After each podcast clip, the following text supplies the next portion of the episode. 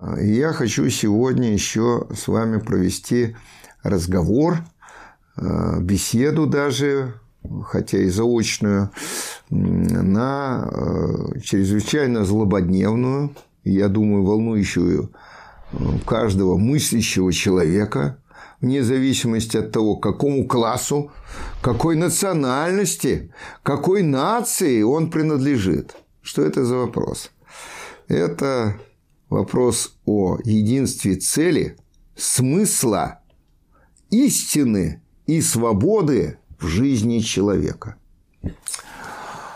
А, я сразу поднимаю такие термины, которые требуют э, предварительного рабочего определения, поскольку часто используются ну, в очень разном значении и возникает амонимия да, терминов. Ну, вот первый важнейший термин, с чего я начал, это проблема цели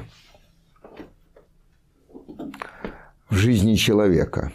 Цель, первая термин, который я назвал. Цель. Как оно определяется и что цель определяет. С самого начала скажу, что цель определяет смысл жизнедеятельности человека.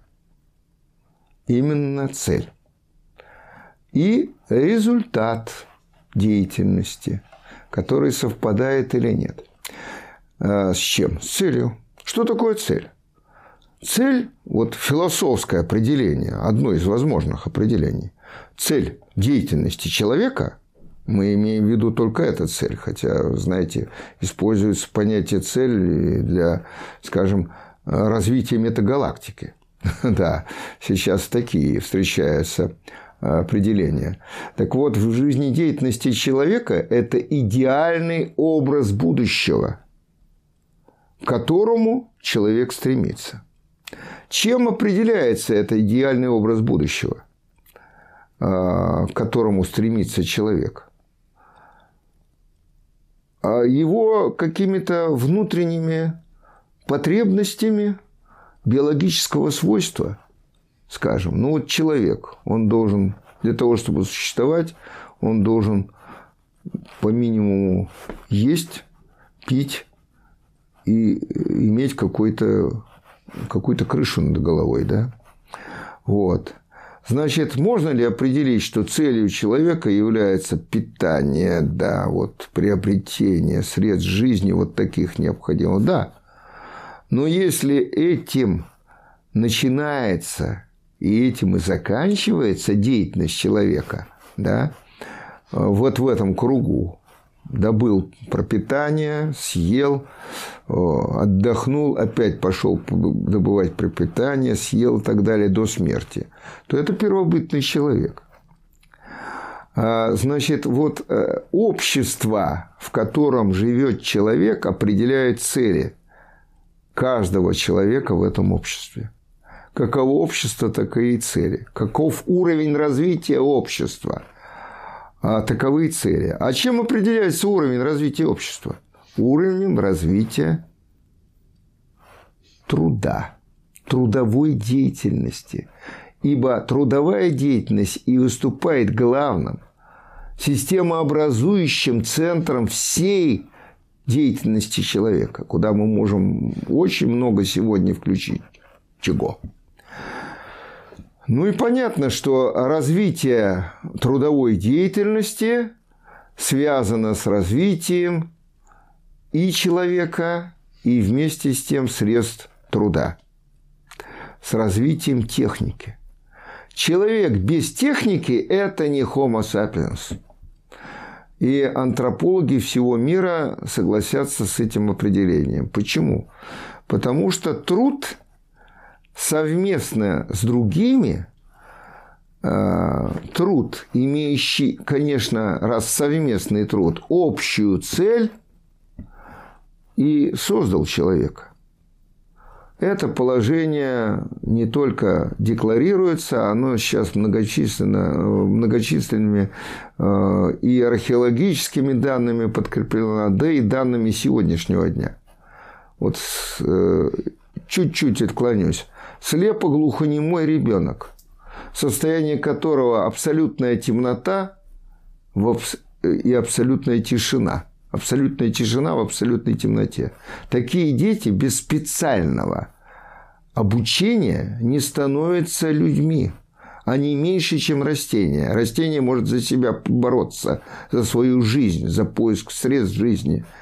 Ну, найти воду там где-то в земле, потянуться к солнцу и так далее.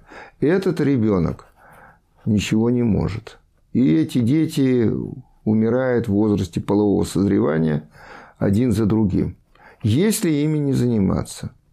Мой коллега Александр Иванович Мещеряков, доктор философских наук, с которым я был, э, вот очень, так сказать, этим горжусь, лично знаком. Он меня познакомил со своей деятельностью в э, интернате э, для слепоглухонемых детей под Москвой, тогда еще в Загорске. Теперь опять возвращена, возвращено имя Сергеев Посад. Но вот ну, я не буду сейчас углубляться в эту тему. Это тема достаточно сложная.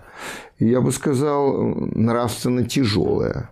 Потому что заниматься с этими слепоглухонемыми детьми, вы, их выводить из этой темноты в свет знаний, чем занимался Александр Иванович до конца своих дней, вот, это задача только для настоящего ученого и э, настоящего человека, э, который во имя вот этих детей ну, ничем нич, ничто не жалел в своей жизни. Да?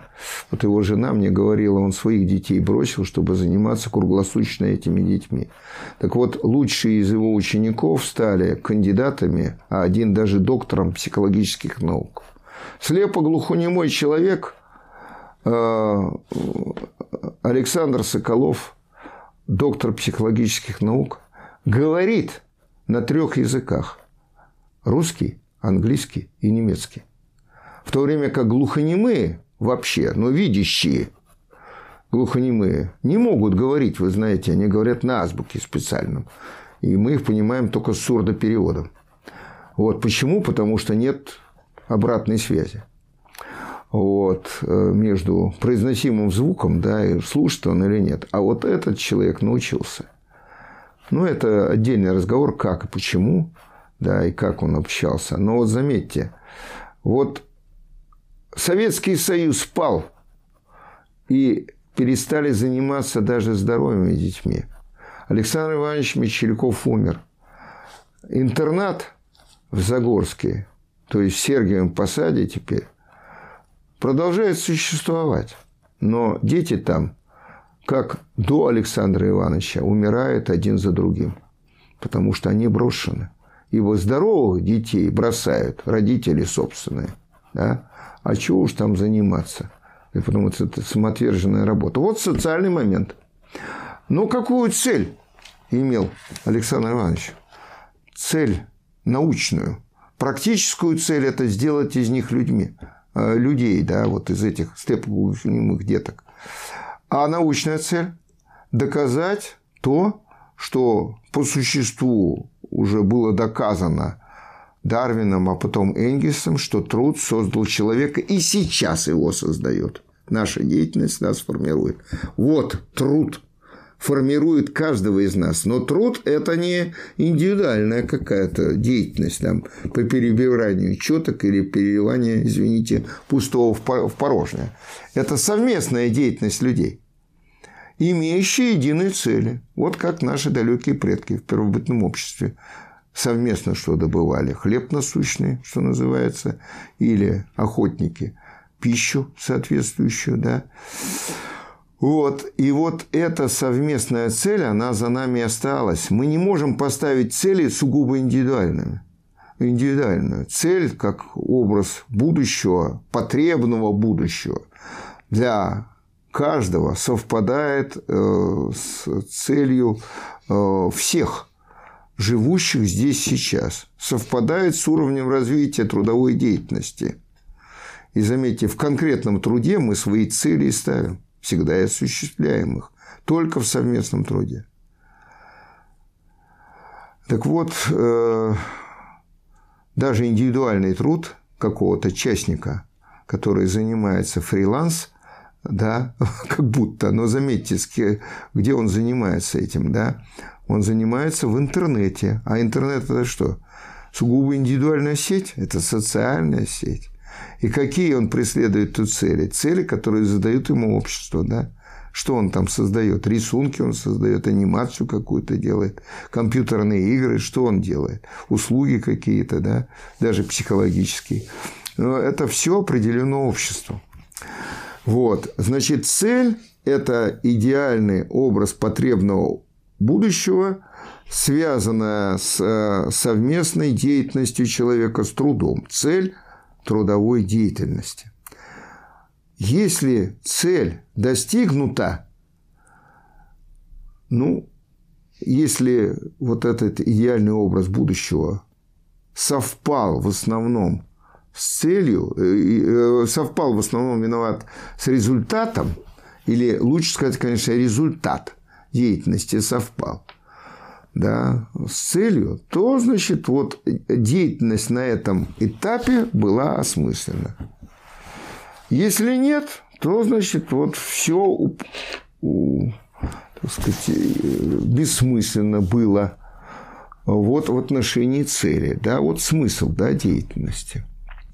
Но вот тут э, опять надо подчеркнуть, что речь идет о совместной деятельности человека – а вот, скажем так, вот совпадение цели и результата. Ну, скажем, возьмем вот такой, к сожалению, достаточно распространенный случай. Наркоман. Вот у него колоссальная потребность в чем? Чтобы уколоться и забыться. Он достал вот это средство для достижения этой цели. Он укололся, он забылся. Казалось, вот вам цель, результат совпали – Значит, его жизнь полна смысла. Ну, до следующей ломки опять достижение э, той же самой цели, но на, на, новом витке.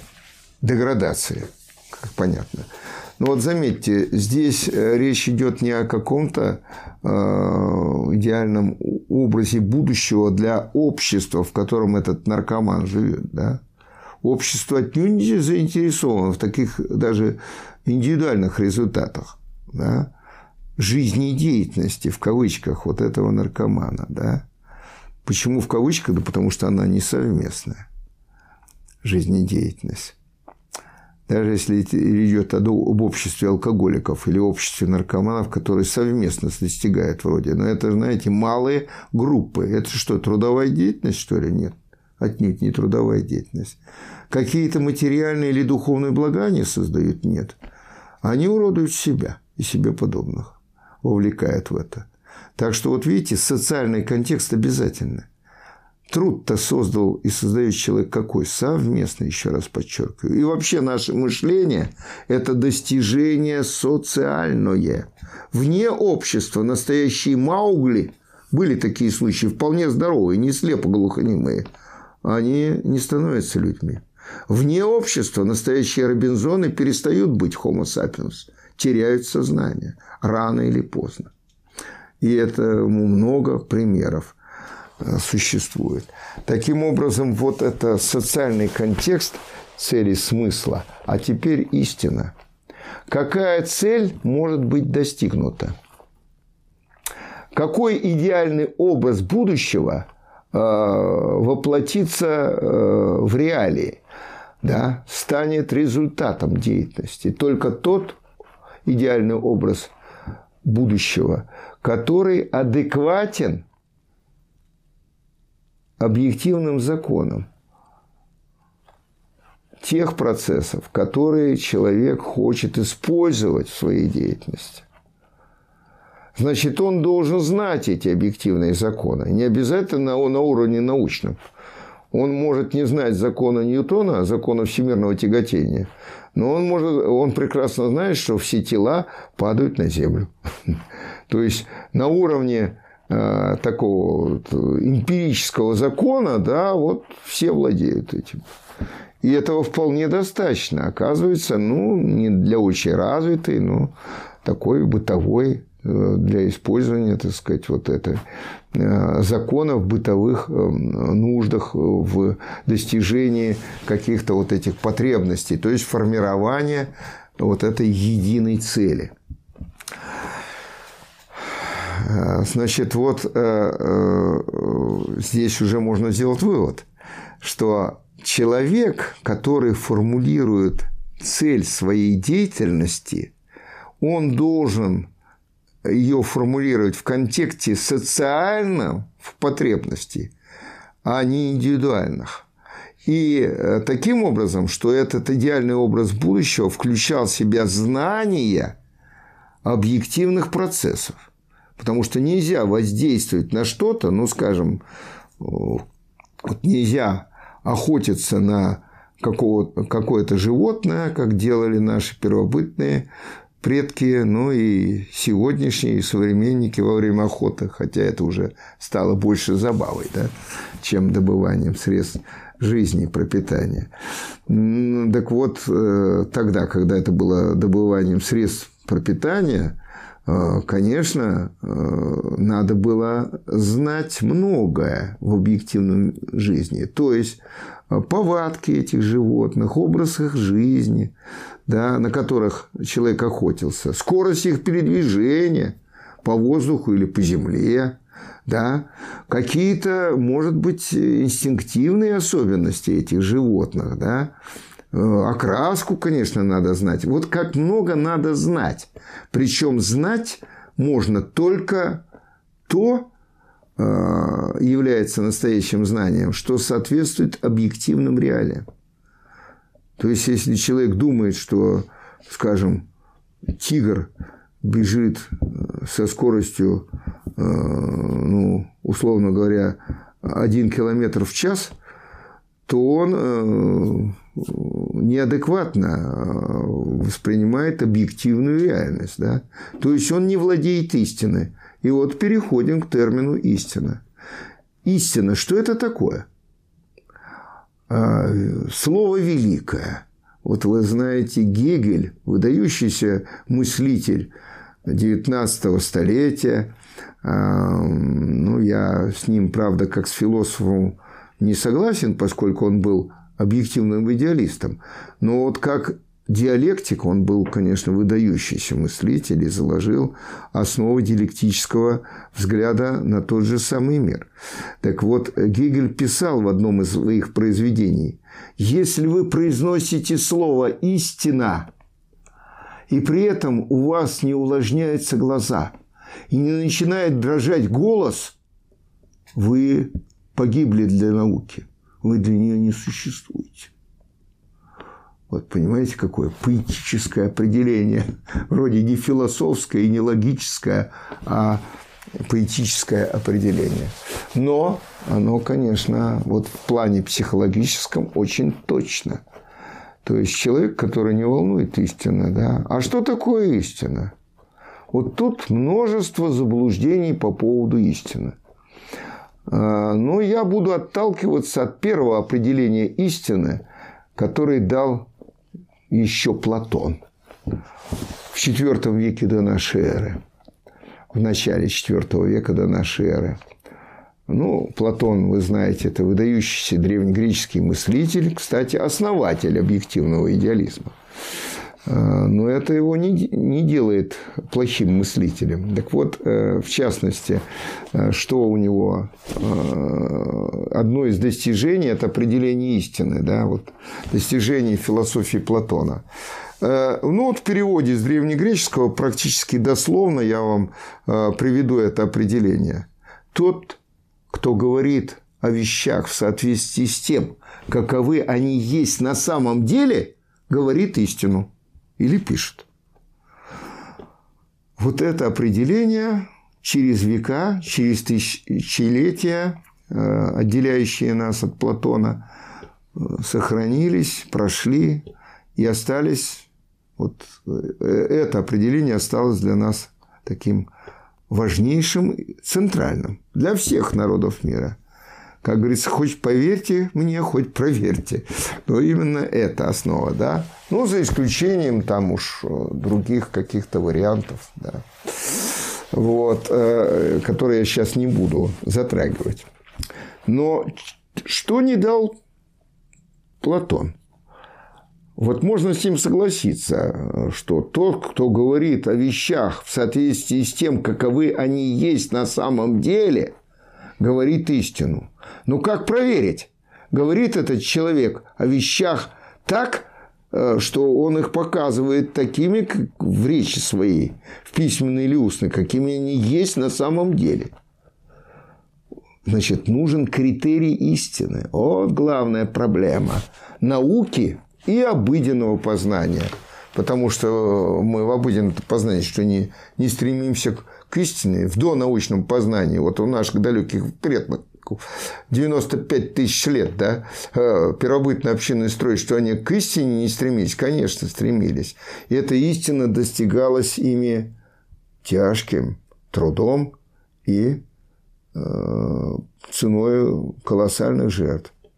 Кто э, не, дости... не овладевал истиной, истиной вот этих природных объектов, да, тот, в общем-то, умирал. Целыми племенами умирали люди мужественные, отважные, работоспособные, сильные, только потому, что они заблуждались в отношении чего-то. Скажем, ну, в отношении того, когда произойдет раз, разлив реки, чтобы можно было э, ну, так сказать, э, использовать эту дату.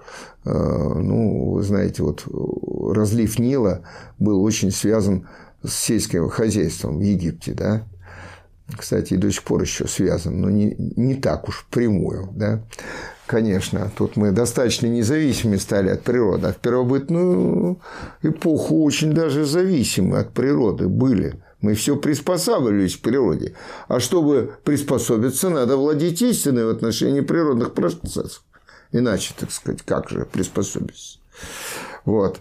Ну и вот, э, конечно, и первобытные люди истинными владельцами, такими, мы бы сказали, примитивными, но э, вот э, знание, которое адекватно тому, о чем это знание строится, да, этот субъективный образ объективного мира, как сказал Владимир Ильич Ульянов Ленин. Это его фраза.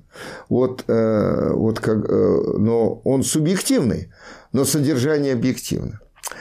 Но вот э, я сказал насчет истины. Содержание истины объективно, и иначе не будет адекватности объективной реальности в нашем суждении. Да? Но форма, конечно, субъективна. А какая форма у истины? Логическая форма. Ибо истина или заблуждение принадлежит именно к нашему мышлению, верхний этаж сознания. Напоминаю, Э, вам, уважаемые товарищи, что э, сознание имеет действительно два этажа. Нижний – фундаментальный – это чувственное познание. Сознание и познание даже на языке, как видите, связаны друг с другом. Познание и сознание, соединение знаний, да, которые уже получены.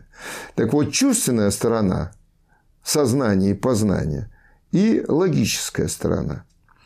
Чувственное познание связано, напоминаю, с ощущением, восприятием, представлением. Но если бы мы на этом остановились, мы Homo sapiens не стали. А вот логическая сторона – это и есть наше мышление. А мышление связано с тремя формами – понятием, суждением и умозаключением. И именно на уровне понятия мы отражаем в абстрактной нашей мысли сущность конкретно объективного. Ну, если возьмем любое понятие, скажем, вот понятие, возьму стол, любимый предмет э, философов всех времен и всех народов. Вот э, как это понятие определить? Определение понятия – логическая процедура, связана с мышлением. Да? И определение понятия что должно включать? То, что представляет всякое понятие. А понятие есть мысль, отражающая существенно общие, существенно общие характеристики определенной, определенного класса моментов действительности, то есть объективной или субъективной реальности, который вот этот класс мыслится в данном понятии. Но вернемся к столу. Итак, стол. Вот есть стол, за которым я сейчас сижу. Да? Есть слово «стол», которым я пользуюсь для того, чтобы вот сейчас вести беседу с вами. А есть понятие «стол». Это все три разных момента. Стол объективно относится к объективной реальности. Понятие «стол» – это мысль, отражающая существо общей характеристики всех столов, любого стола. А слово «стол» – это знак, который фиксирует в нашем сознании понятие «стол». И знак этот совершенно не связан с обозначаемым понятием. Связь условна. Мы условились обозначать вот этот предмет и это понятие этого предмета, вот стол – ну, знаете слово «стол», вспомните на английском, все знают, на французском, на немецком, может, кто-нибудь из э, моих нынешних слушающих знает, как на, на хинди, там, скажем, «стол» звучит, или на китайском. Но вы понимаете, да, уже в этом примере ясно, что слово «стол» ничего не отражает, отражает понятие. А вот понятие надо определить. Вернемся к этому. Итак, ну, я, к сожалению, вот так с вами связан односторонне, поэтому не могу услышать ответа на вопрос. Ну, задам риторический вопрос. Что такое стол? Ответить на этот вопрос – это значит определить понятие стол. Я этим занимался и занимаюсь в разных аудиториях разного уровня образования, от э, студентов первого курса и до даже от школьников. Я занимался от школьников и до э, аспирантов, да, и кандидатов наук уже. И вот задаю скажем, такой вопрос. Представьте себе, и аспиранты, и кандидаты наук не сразу справляются с этой заданием. Определить простейшее понятие, которое фиксирует существенно общие характеристики предмета, которые мы прекрасно вроде знаем. Да? Вот какие определения, вот так, мои слушатели, сейчас вы умственно, вот представьте, стол – это, да, знаете, какие э, ответы я слышу чаще всего? Это вот э, какой-то вот такой предмет на четырех ножках, деревянный, стоп, говорю я, а если не на четырех, а если без ножек, то уже не стол. Ну ладно, стол, имеющий это предмет, вот доска какая-то, вот, э, плоская и горизонтально расположенная, закрепленная каким-то образом. Хорошо, а если не горизонтально расположенная, то уже не стол? И вот, понимаете, тут начинаются различные поиски. Я почему этот пример привел? Казалось, простейший предмет, простейшее понятие, определить его сложно. А насколько сложно определить понятие человек? Да, и потом беседовать о политике, об экономике. Насколько сложно это все. А вот нас призывают, скажем, на референдуме отдать Э, голос за какого-то человека, а мы не обладаем истиной по поводу этого человека. Действительно, он такой хороший политик, как его расписали средства массовой информации населения. Или нет? Мы информацией, мы истиной не обладаем. И как мы можем голосовать? И что будет результат голосования? Истина нет. Вот для того, чтобы результат голосования был истинным, надо чтобы истиной обладали все принимающие участие в голосовании или хотя бы большинство.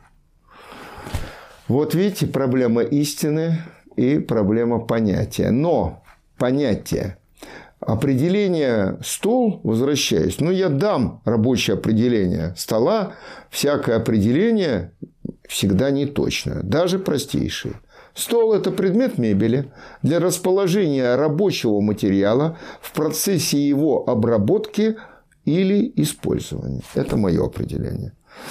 Вот вы можете к нему придраться, и я вижу его несовершенство. Ну вот, как рабочее вполне подходит. Тут существенно общие характеристики. Заметьте, функциональная сущность.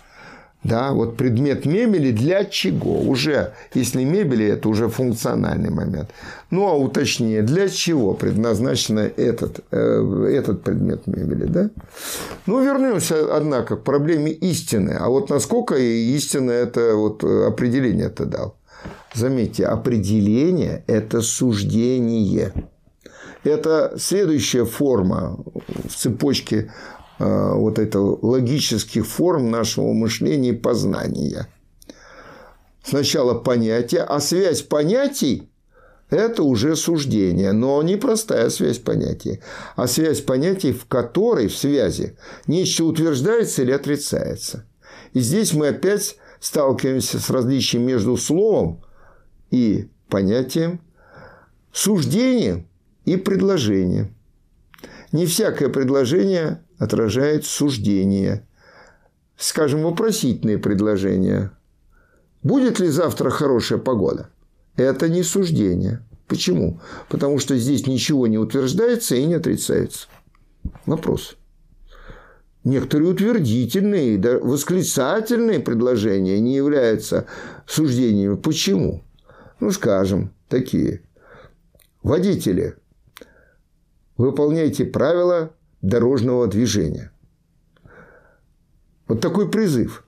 Здесь ведь ничего не утверждается и не отрицается. Не утверждается, что водители выполняют правила дорожного движения. Или они не выполняют. Да? Поэтому это тоже не суждение. Ну, почему я вот это затронул? Потому что суждение – это такая форма мысли, в которой за счет связи двух или более понятий э, что-то утверждается или отрицается. И именно суждение может быть проверено на истинность. Понятие проверить на истинность нельзя. Но я произнес, например, то же самое слово «стол», которое фиксирует понятие «стол». Ну и что? Стол. Ну, как мы можем проверить? О чем я вообще говорю? Непонятно. Нет суждения, невозможно и проверить на истинность. Хотя еще, видите, не говорил о критерии истинности. А вот если я скажу «это стол», показываю вам авторучку, то это будет суждение. Здесь субъект суждения – это, о чем речь идет, а предикат – стол. Но предикат. Относится ли к этому субъекту? Нет. Значит, суждение, мы понимаем, что это ложное суждение, не истинное суждение. А как это доказать? А вот мне кажется, что это стол. Да? Вы знаете, как э, в поставангардизме, в искусстве и в философии. Да? То, что кажется, то и есть. Вот. А как это, вот, можно ли такие э, критерии да, существования признать как научные и ими пользоваться? Да нет. Нельзя. Так мы вообще уйдем не только от науки, а от вообще практики. Потеряем истину. С таким критерием истины какого-либо суждения. А что же является критерием? Вот я просто назову вам, не все буду рассматривать очень подробно.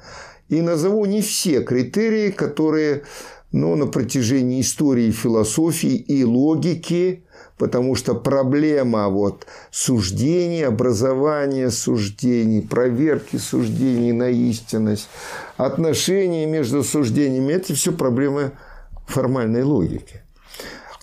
Но, но не буду забегать, впрочем, не, это но оставлю чуть-чуть на более позднее время нашей встречи сегодняшней. Так вот, А, возвращаясь. Каковы критерии были выдвинуты? Виднейшие мыслители нового времени, я не буду брать во внимание примеры там античного мира, хотя тоже есть там э, поучительные примеры, том числе критерии истины, да, или древнеиндийской философии тоже можно, древнекитайской все найти. Там поиски истины, а что еще искать, собственно, в науке? Да, конечно, истину надо искать. А, ну, и вот э, критерий истины. В новое время наиболее ярко себя проявил э, основатель рационализма, но я не буду объяснять это, что это такое э, нового времени, это выдающийся ученый, философ, имя которое все мы нынешние зрители и будущие, если такие найдутся зрители, э, конечно, знают. Это Рене Декарт. Рене Декарт, мы с ним знакомы по Декартовой системе координат в школе. Да? Именно Декартова система координат и была началом аналитической геометрии. И до сих пор является основанием аналитической геометрии. У Декарту множество научных открытий принадлежит, скажем, открытие, что э, все цвета радуги являются преломлением белого света. Вот, э, вот это он открыл, да, хотя до этого считал, что так они как-то сами по себе существуют эти цвета, да, вот.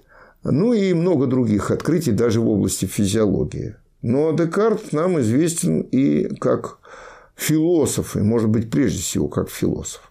И вот как философ, э, любой, я вам скажу, философ в новое время э, в Европе Э, Декарт уделял первостепенное внимание как раз познанию и, конечно, истине.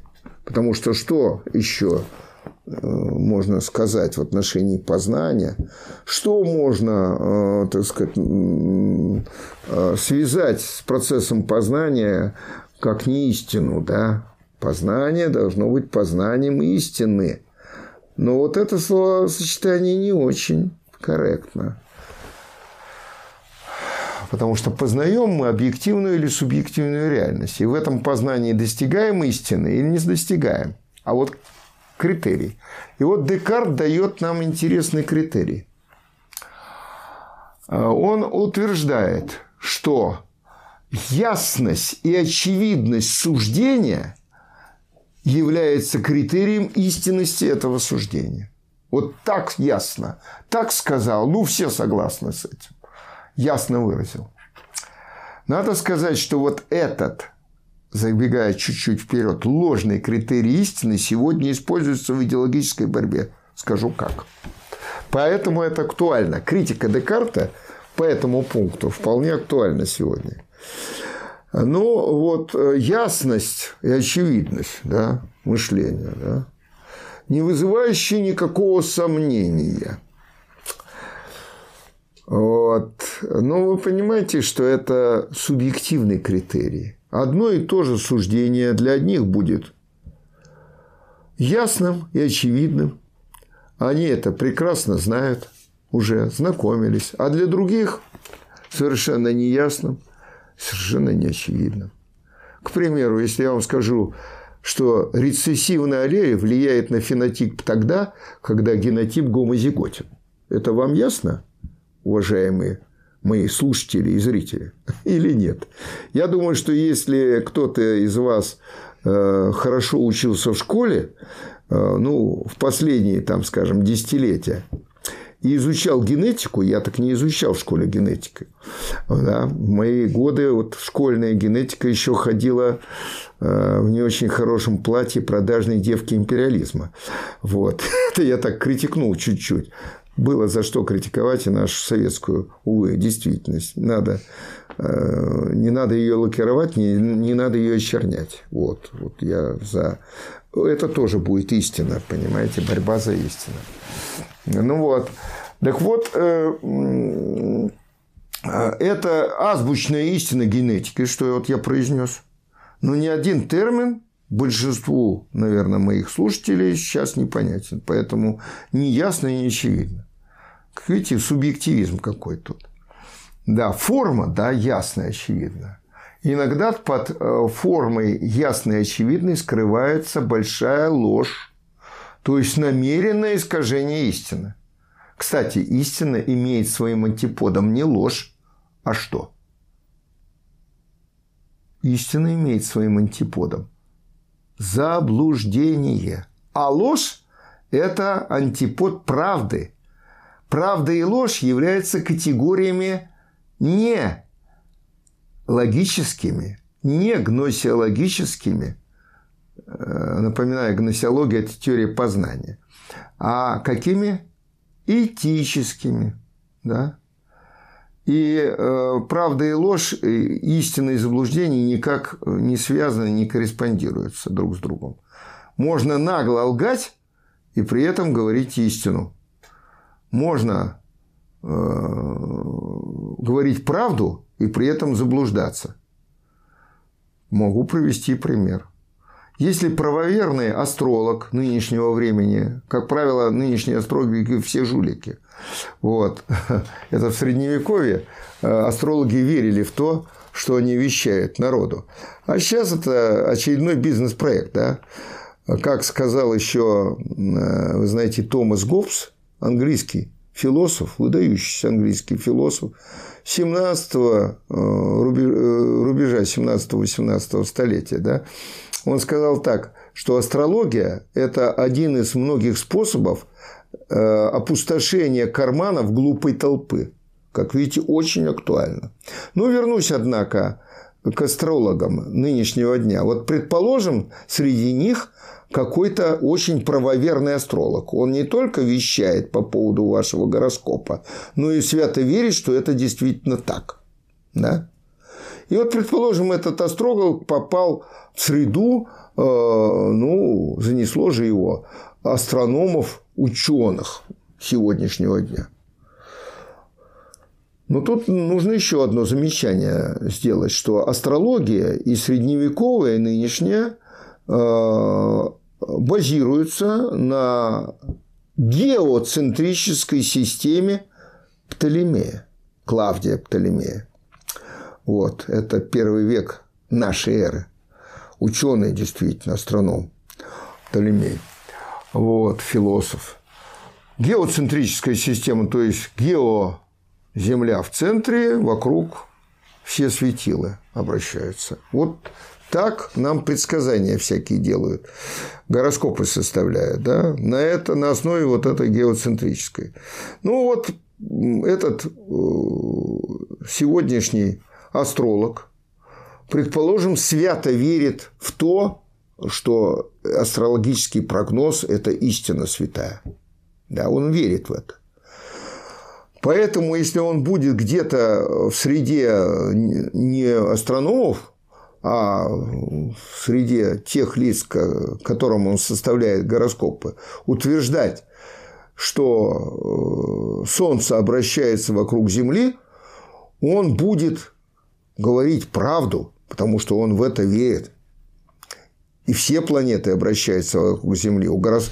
у астрологов ведь и Солнце планета, потому что да, обращается вокруг Земли. А, так вот, если он так будет утверждать, он будет говорить правду, потому что он в это верит. Но он будет заблуждаться. У вас осталось 5 минут. Если не успеете закончить, тогда вперед, мы поменяем карту. Угу. Так. Но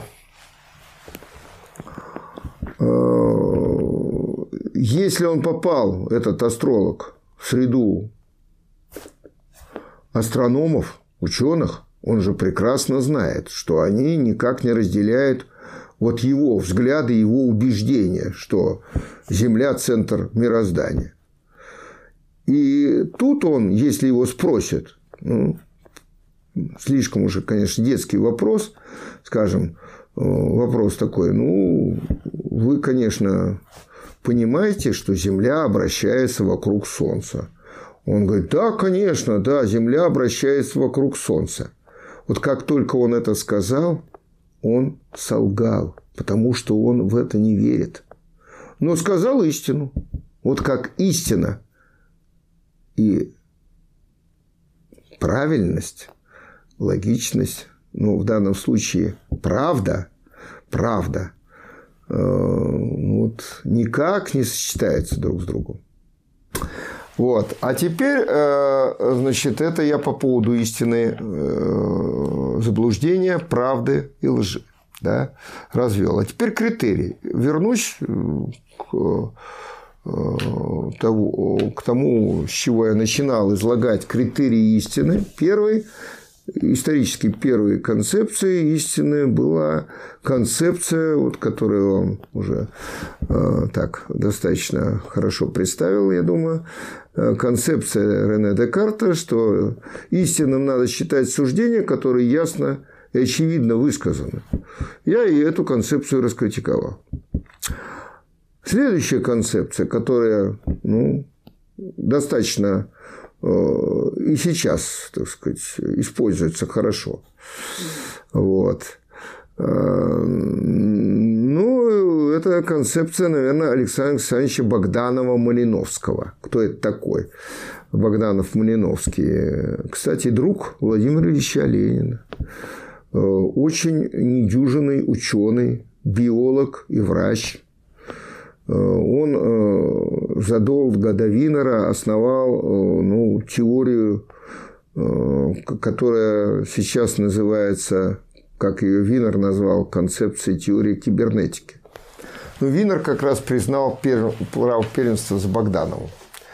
Так вот, Богданов Малиновский большевиком был, исключен был из большевиков по настоянию Владимира Ильича Ленина вместе с Луначарским, известным вам человеком, который потом, Луначарский, он был обратно возвращен в партию да, большевистскую, а вот Богданов нет.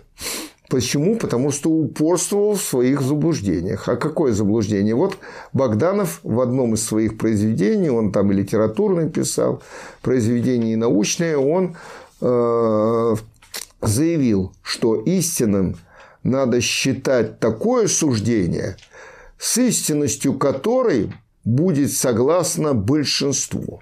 Иначе говоря, истину надо ставить на голосование. Если большинство за, то истина. Ну вот представьте себе во времена Коперника все европейский референдум. Кто за то, что, как считает нечестивый Коперник, Земля обращается вокруг Солнца? И Коперник остается в абсолютном меньшинстве. Но истина-то за ним – как видите, это критерий большинства, он сейчас используется где? В выборах. Куда угодно. В голосовании, ну, референдуме. Последний референдум у нас был по поводу Конституции, больше не проводили. Вот, как-то так. Но это отдельный вопрос. А, а вот э, вы понимаете, вот, э, кстати, по поводу Конституции. Абсолютное большинство людей, которые проголосовали за новый вариант Конституции, наспех э, сколоченный из старых там французской даже конституции использовали. Да. Но э, ну, тут цель была какая? Почему наспех сколоченный наспех принятый, протащенный через референдум? Потому что надо было задним числом обелить э, преступные действия Бориса э, Николаевича Ельцина, который повелел расстрелять, сначала распустить, а потом он не распускался, расстрелять парламент, понимаете? Вот. Он по Конституции, на которой он клялся, это делать, конечно, не мог. Вот. А вот новая Конституция уже давала такую возможность президенту. Но, понимаете, вот референдум по поводу Конституции проходил каким образом? А, а, проект Конституции распространялся, но не очень широко. Я его достал, прочитал и голосовал против. Но сейчас я, конечно, как гражданин России обязан подчиняться Конституции, о чем и заявляю во всеуслышание. Иначе, вы же понимаете, нарушение основного закона. Что же может быть больше какое преступление может быть больше?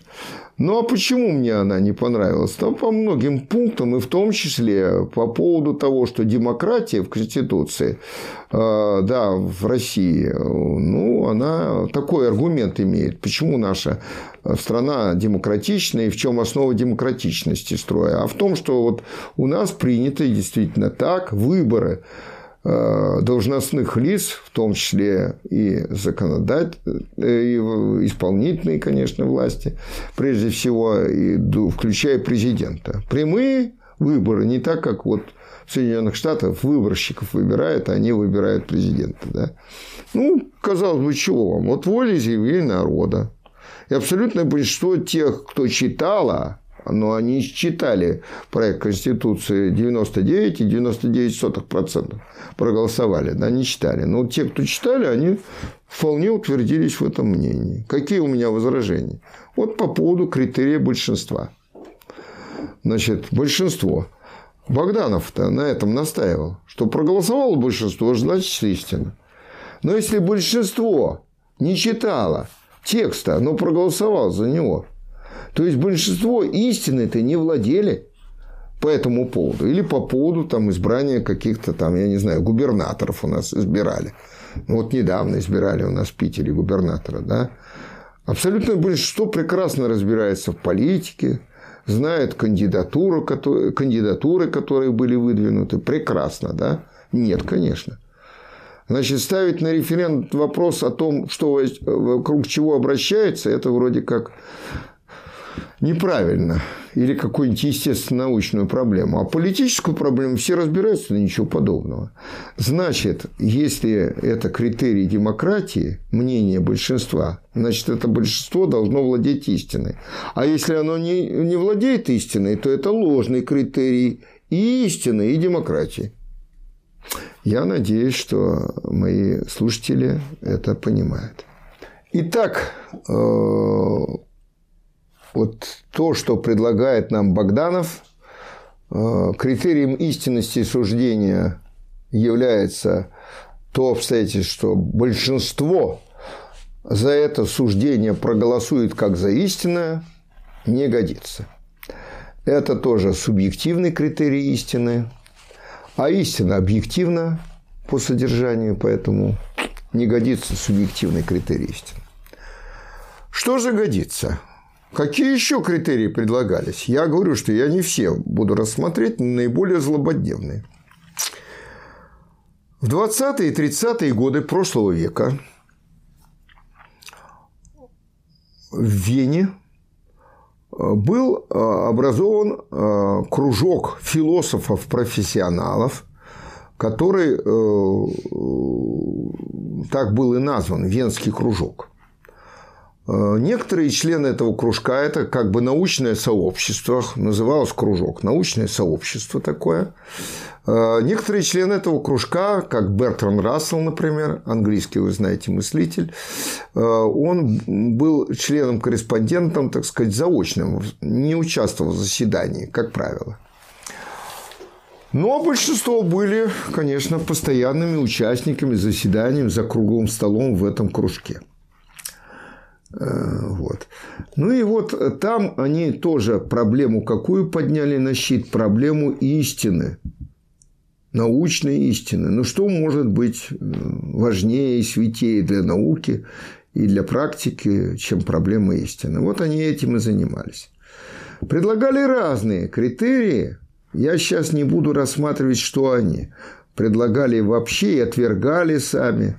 Но на чем они остановились? Вот Венский кружок распался в связи с тем, что к власти в Германии пришел Адольф Гитлер, нацисты стали в большом почете, и вот скажу вам такой интересный, так, мне логический ход, когда истина – это то, с чем согласно большинство, действительно, а большинство уже, и даже молодежи, было нацистски настроено в Германии и в Австрии, Венский-то кружок, да? И вот э, Морец Шлик, основатель этого Венского кружка, заведующий кафедрой философии Венского университета, выходит на лекцию и начинает исподволь э, достаточно тонко критиковать фашизм.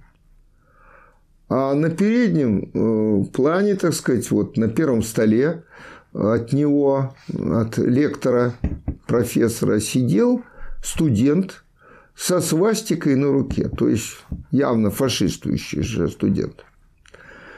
Э, студент э, вскричал, да сколько мы можем терпеть этого коммуняку. Ну, хотя Морис Шлик вовсе не был коммунистом. Выхватил Э, револьвер и э, тремя выстрелами в упор убил Морица Шлика. И за это ему ничего не было, даже, кажется, поощрили. Ну, вот история умалчивает. Ну, вот после этого, конечно, Венский кружок вынужден был распасться, да. Члены Венского кружка некоторые разбежались по свету. Ну, э, э, значит, на чем же они остановились? Вот остановка деятельности кружка была э, определена вот этими политическими событиями мирового масштаба. Но вот на чем они остановились в отношении критерия истины. Один из видных представителей Венского кружка, математик, логик Рудольф Карнап, внес такое предложение, с которым согласились все члены Э, Венского кружка этого научного сообщества, включая и Бертрана Рассела. А, так вот, э, он предложил Карнап следующее. Истинное, истинным следует считать суждение, которое внутренне логически не противоречиво и логически не противоречит другим суждениям в составе данной концепции. То есть логическая согласованность. Или, как Карнап выражался, когерентность суждений, да, определяет истинность этого суждения. Вот они да, связаны, когерируют друг с другом, логически не противоречивы. То есть логичность Карнап – выдвигает в качестве критерия истины. Надо сказать, что эта э, позиция разделяется и сегодня достаточно многими видными учеными, что делает критику такого положения э, весьма актуальной. Ну а как его критиковать? Да? Ну, критиковать можно, вот скажем, через примеры, чтобы не вдаваться в подробности. Да? Примеры такие. Вот я уже называл имя основателя геоцентрической системы. Э, заметьте, основателя вот этой системы, э, в общем, мировоззренческой системы, а не основателя просто этого взгляда. Этот взгляд, то, что Земля – центр Вселенной, он был присущ нашим далеким э, предкам за тысячелетия до возникновения цивилизации. Значит, а вот э, концепция, система геоцентрическая была разработана э, ученым, э, математиком, философом, конечно, тогда все были философы, который жил в первом веке нашей эры, замечу, это э,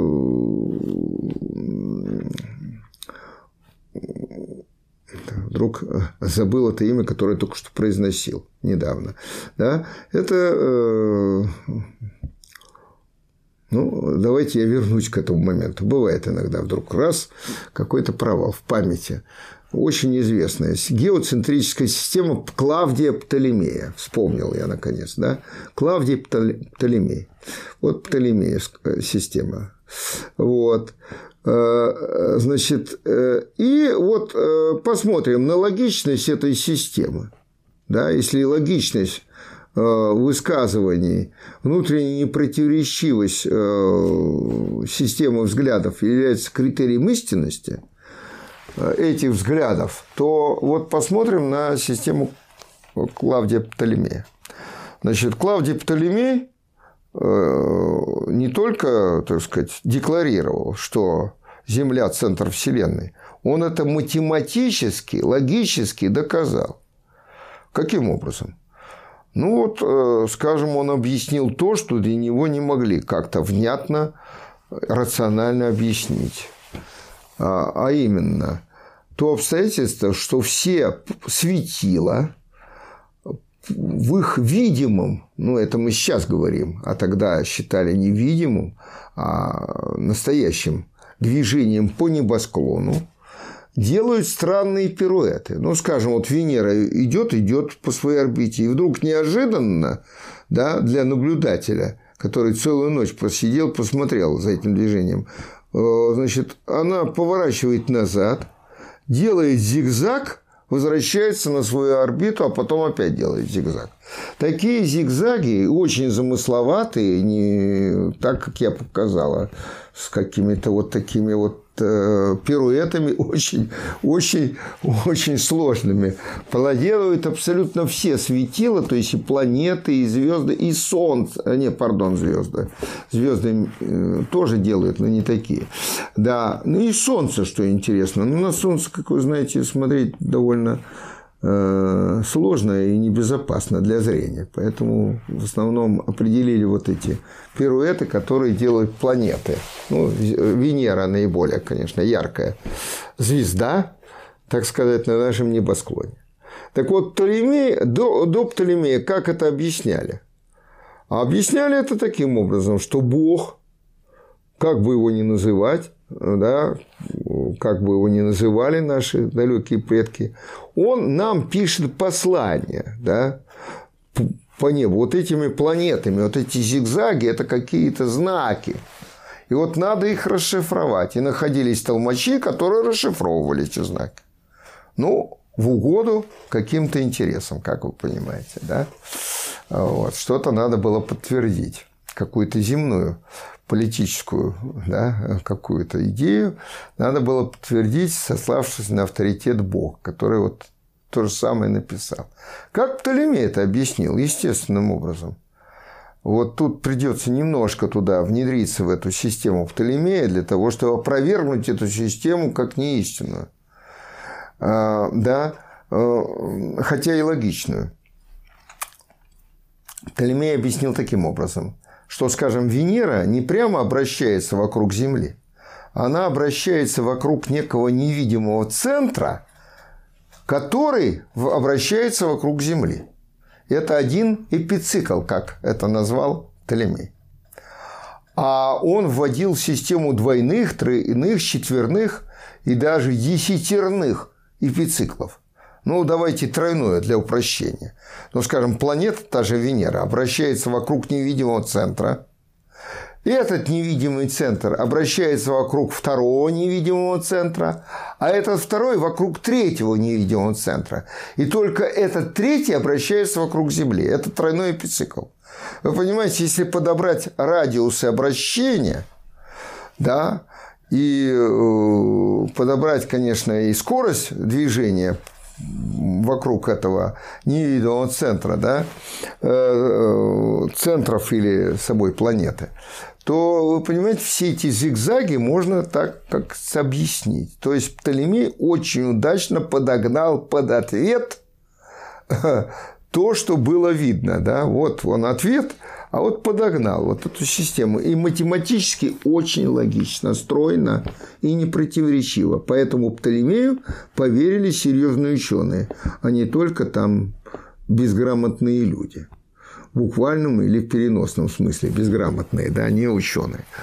Вот.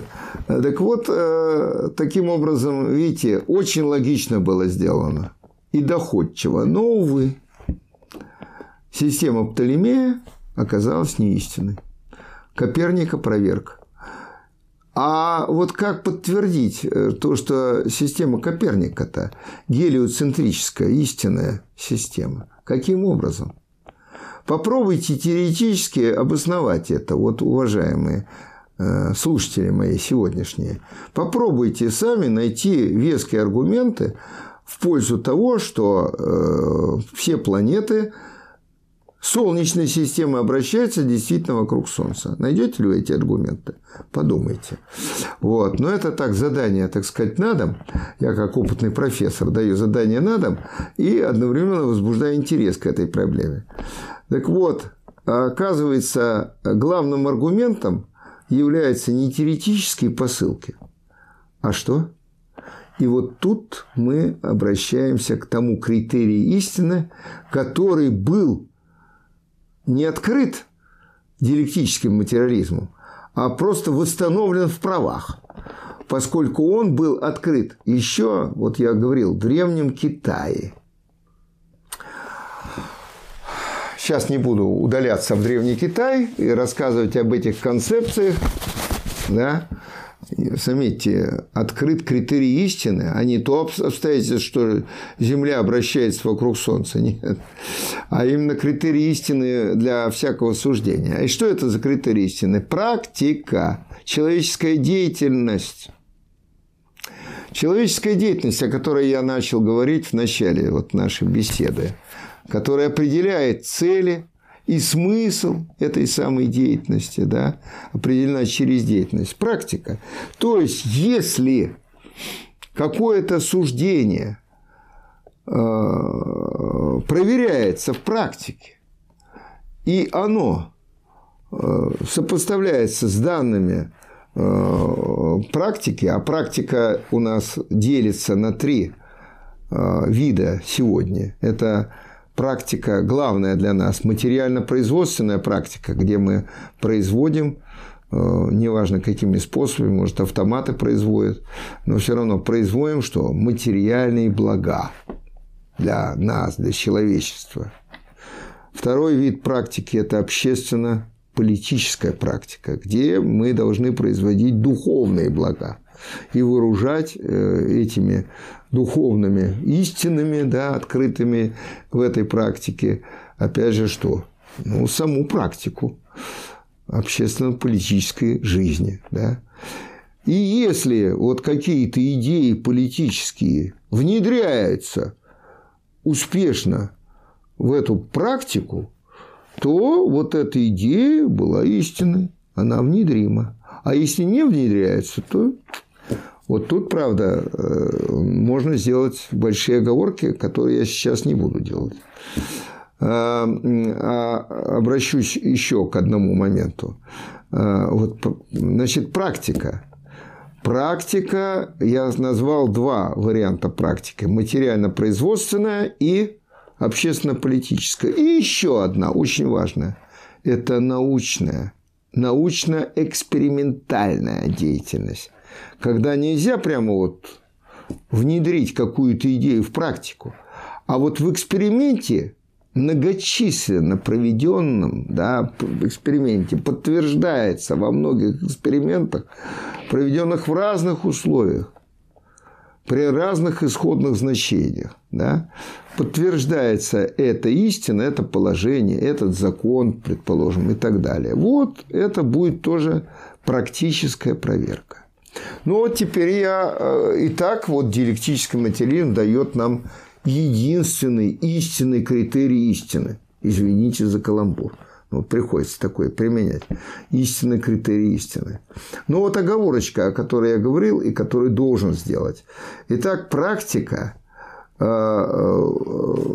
является критерием. Но ведь практика может еще не, со, не созреть практика, деятельность людей для того, чтобы эту э, истинность этой э, теории, или лучше сказать, этого суждения подтвердить или, может быть, опровергнуть.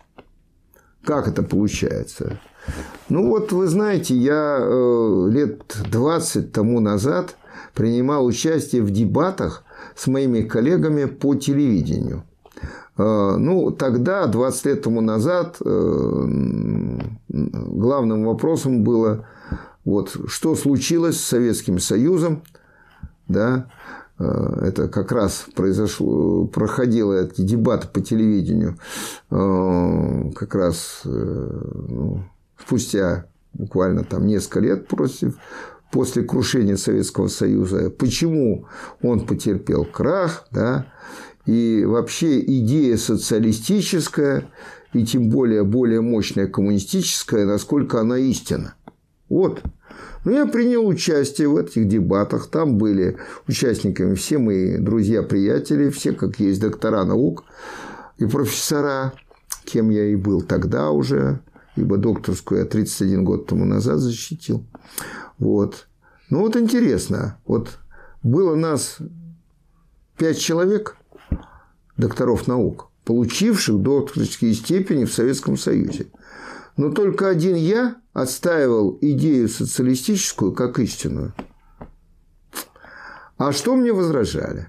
И вот тут очень интересный пример как раз этого, да, использования э, практикой как критерий истины. Вот один, я не буду называть его фамилию, э, тем более этот человек, увы, умер – уже мой ровесник был, ну, мы уже в таком возрасте находимся. Э, то есть, не буду его заочно тут оспаривать, было бы бестактно, я думаю, с моей позиции, потому что он мне не может возразить. Ну, вот он мне, э, возражая мне, он привел какой аргумент. Он говорит, Владимир Петрович, э, ну, ты знаешь, мы на «ты» были даже по телевидению это демократично да, со мной продолжал. Ты же знаешь, что критерием истины является практика. То, о чем я э, только что говорил, к чему вас призывал.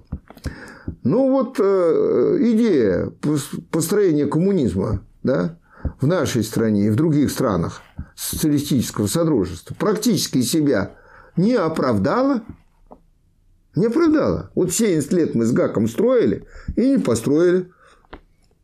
Э, и другие страны социалистического содружества, за редким исключением, да, который продолжает э, да, вроде как строить коммунизм, ну, Китай, да, вы знаете, идеология все еще коммунистическая.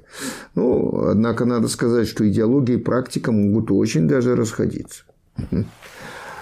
Но это отдельное замечание. Э, но вот, однако, вот, говорит, практика, ну, не подтвердила, ну что? Э, вот причина э, разрушения этого Советского Союза, потому что идеология была ложная, руководствуясь этой ложной идеологией, конечно, нельзя было что-то такое построить, что в принципе невозможно построить, как выяснилось. Что я возразил? Опять же, с позиции практики. А, я такой пример привел на ходу. Представьте себе племя, находящиеся на первобытно-общинном уровне развития. Такие племена, кстати, ну, еще и сейчас можно найти. Знаете, вот пигмеи, племя пигмеев в Африке, еще они сохранились там, свою самобытность не потеряли. Да. И, ну, представили. Ну и что? Предположим, они поклоняются ну, Луне. Луна для них это место обитания каких-то богов. Вот. И вот они поклоняются Луне и богам. А, значит, ну и вот они замыслили а, послать на Луну а, своего соплеменника, отважного юноша. Для того, чтобы он побывал на Луне, вернулся и рассказал действительно все так, как они вот до сих пор думали, что там боги бледнолицые обитают. Встретился с этими богами. И чего-нибудь у них попросил, да, предположим. Ну, какие у них есть средства для этого? Подручные. Предположим, они соорудили катапульту. Да, первобытно-общинный строй на определенном уровне своего технологического развития способен был соорудить такую технику. Катапульту. Катапульты они зарядили в катапульту отважного космонавта и в полнолуние выстрелили в сторону Луны. На поминках по отважному космонавту. Прошу моих слушателей не смеяться. Это прискорбный момент все-таки. Погиб отважный юноша. Хотя это, значит, я тут, конечно, фантазирую, да.